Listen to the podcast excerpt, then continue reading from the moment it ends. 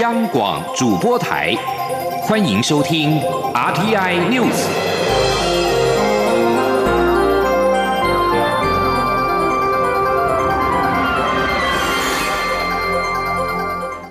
听众朋友您好，欢迎收听这节央广主播台提供给您的 RTI News，我是张顺祥。加勒比海友邦圣露西亚、圣克里斯多福、圣文森，二十六号在联大总辩论替台湾抱不平。三国总理以台湾防疫有成、慷慨援外，并落实永续发展目标为例，强调台湾不该在联合国体系缺席。第七十五届联合国大会总辩论迈入到第五天，排定发言的加勒比海三圣友邦全数的声援台湾，连同前四天的帛琉、巴拉圭、马绍尔群岛、海地、诺鲁、图瓦鲁。史瓦蒂尼一共有十个友邦在总辩论替台湾发声。圣卢西亚总理扎士纳透过预录影片表示：“是时候承认像台湾这样的国家了。如此一来，台湾才能够有意义的参与全球进程，并且分享最佳的做法。”圣克里斯多福及尼维斯总理哈里斯发言表示。中华民国台湾一向是和平、繁荣与发展的宝贵伙伴，充分的尊重国际法，遵循悠久传统，也是对抗二零一九冠状病毒疾病的真实伙伴。圣文森及格瑞纳丁总理龚萨福表示，台湾是永续发展负责任的倡议者，也是辉煌中华文化的典范。政府间的参与跟具建设性而且务实，让人有充分的理由支持台湾有意义的参与联合国的专门机构跟组织。这一届联大预定二十九号进行最后一天的总辩论，尚未亮相的友邦贝里斯、尼加拉瓜、瓜地马拉当天都将会发言。焦点回到台湾的立法院，明天邀请外交部长吴钊燮进行业务报告，并被质询。根据外交部的书面报告表示，近来中国面对国内危机和外部的困境，企图对外寻找替罪羔羊，巩固统治的正当性。继香港之后，台湾已是中国的下一个目标。立法院新会期开议，并在上周选出各常设委员会的召委。立法院外交及国防委员会二十八号将邀请吴钊燮报告业务概况，并被质询。根据外交部送达立法院的书面报告，吴钊燮表示，跟四年前相比，台湾目前面对的外部情势更加严峻，也存在更多的变数。吴钊燮指出。中国在国际上对台湾的打压从未停止过，特别是近来，中国面对国内危机跟外部的困境，企图对外寻找替罪羔羊，巩固其统治正当性，因此全力推动“一国两制”台湾方案，不断的升级对台湾的文攻武吓。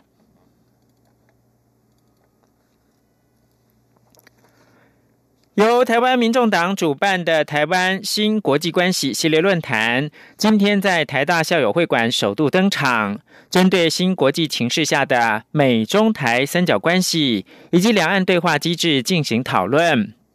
不过，面对当前兵凶战危的台海情势，应邀出席的台师大教授范世平认为，两岸越紧张，越有机会复谈。他甚至大胆的透露。美国大选之后，两岸就会有所接触。央广记者吴丽君的采访报道。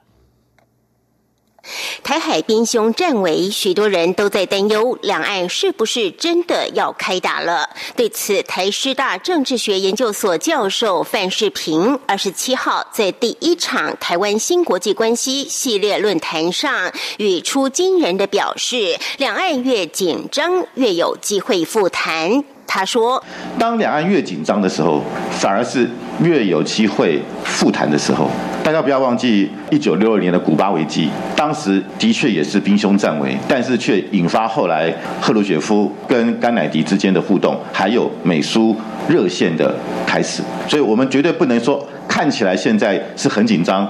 就认为两岸关系是绝望了，反而相对来看，我看到的是契机，是机会。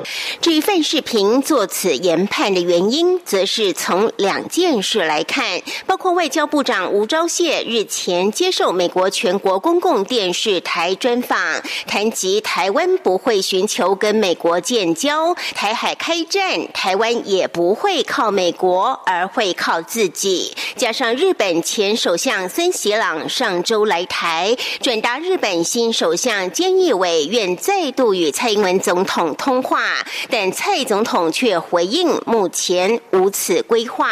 范世平认为这话是说给对岸听的。他说：“我认为这句话是说给对岸听的，等于说民进党拒绝了美国。第二个。”还拒绝日本。那我们知道，现在是美日台三方最紧密的时候，而两岸却是矛盾最深的时候，朋友都不嫌多。结果民进党。一个拒绝日本，一个拒绝美国。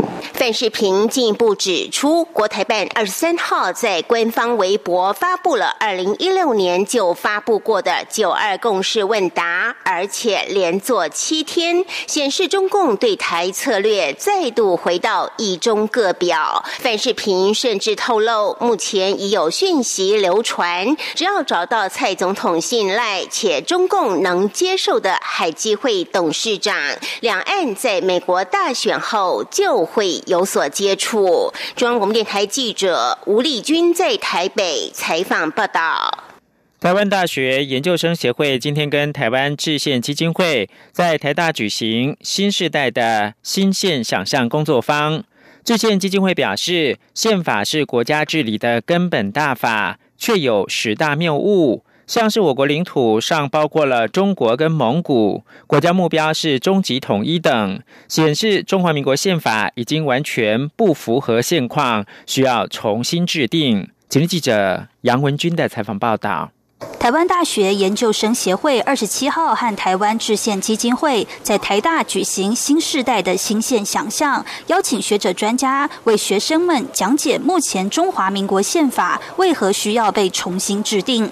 制宪基金会指出，宪法是国家治理的根本大法，但却有十大谬误，包括这部宪法是为当时的中国设计，和台湾完全无关；三民主义仍盘踞宪法；我国领土上包括。或中国和蒙古，中国是我国领土，国家目标为终极统一。台湾人国家意识混淆，基本人权保障不足，体制不明，权责不符。国民大会还在宪法中修宪门槛高等，显示中华民国宪法已完全不符合现况，需要重新制定。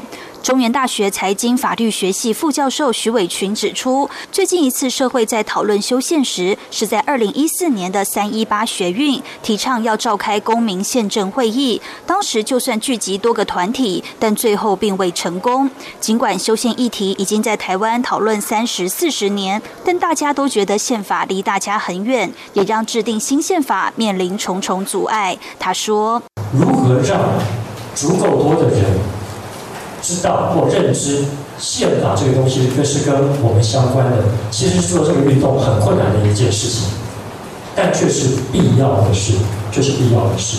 徐伟群强调，我们生活的一切都与宪法有关，但现在台湾的宪法跟台湾人民是断裂的。若要成立一部新宪法，有三大前提，分别是宪法意识、宪政时刻、新宪路径图。首先，必须让宪法意识让更多人知道；接着是降低修宪门槛，期盼运用公民力量为台湾开创历史性的新局面。中央广播电台记者杨文君台北采访报道。双十国庆将至，隶属内政部空警总队，俗称红鹰的 UH 六十 M 黑鹰直升机，上午的九点二十分到十点二十分彩排，并不停在总统府前广场的上空试航。即便是滂沱大雨，仍然是吸引了民众抢拍。双十将至，近期总统府前活动彩排不断。国庆筹备委员会九月二十五号起到十月八号期间，启动国庆相关的预演。包括了表演团体走位、快速及旋翼机试航等项目。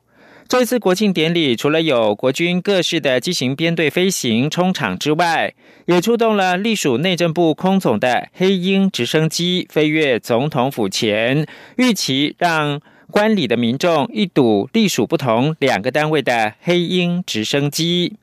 内政部空勤黑鹰直升机依照表定时间，在上午的九点二十分于驻地正式的起飞。并大概在上午十点二十分期间，来回三次穿越总统府前的上空进行试航。即便上午下起了滂沱大雨，但仍然有不少民众在总统府的周遭围观拍摄。这把新闻焦点关注到日本，曾经参与众多戏剧跟电影演出的日本高人气女星竹内结子辞世，享受四十岁。相关人士表示，他疑似是自杀身亡。今天早上，竹内结子在位在东京涩谷区的公寓内被发现不省人事，送往医院之后宣告不治。根据现场状况等判断，据信是自杀。东京的警视厅正展开详细的调查。竹内结子享年四十岁，生前结过两次婚。今年一月的下旬，才刚在东京都内医院生下了次男。日本艺能界今年发生多起不幸，知名的男星三浦春马在七月自杀。竹内曾经跟三浦在电影当中合作，让影迷不胜唏嘘。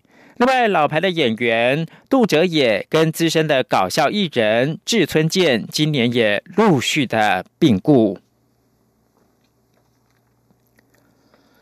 中国外交部长王毅渴望在十月访问日本，并且跟外相茂木敏充举行会谈。跟日本首相菅义伟的会谈也在协调当中。倘若实现，将会是菅义伟上任之后首度与中国重要人物直接会晤的机会。日本放送协会 NHK 报道，首相菅义伟曾在二十五号与中国国家主席习近平举行了电话会谈。两人一致认为，包括了两国领导人在内的意见沟通至关重要，同意未来要紧密合作。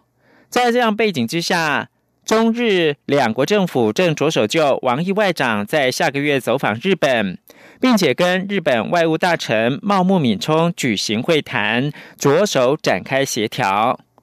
此外，王毅跟坚首相的会谈也在协调当中。倘若实现的话，将会是菅义伟就任首相之后首次与中国重要人物直接会晤的机会。菅义伟也准备预定十月上旬访问日本的美国国务卿蓬佩奥举行会谈。在美国与中国对峙不断升高之际，美中两国外长将接连访问日本举行会谈。就首相菅义伟而言，一方面把日美同盟定位为外交支柱，同时继续与中国展开意见沟通，希望能够建构稳定关系。据信届时也会向王毅传达这种想法。